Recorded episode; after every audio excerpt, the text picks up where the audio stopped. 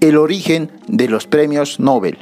El sueco Alfred Nobel, nacido el 21 de octubre de 1833, con su vocación de inventor y empresario, fue el encargado de la industrialización de la dinamita. Con su testamento, firmado en 1895, quiso resarcir el daño que provocaban las dinamitas en las guerras. En su última voluntad, su deseo era crear un fondo cuyos intereses serían otorgados en premios que reconocerían el aporte a la humanidad.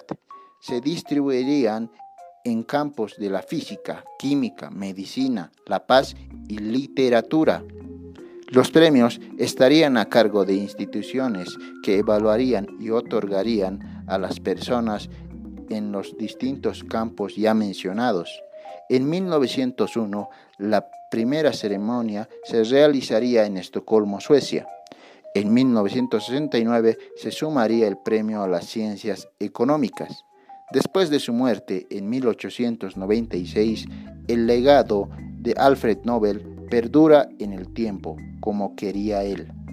Cada año se reconoce a distintas personas por su aporte a la humanidad. Escuchaste el origen de los premios Nobel en el podcast Converso.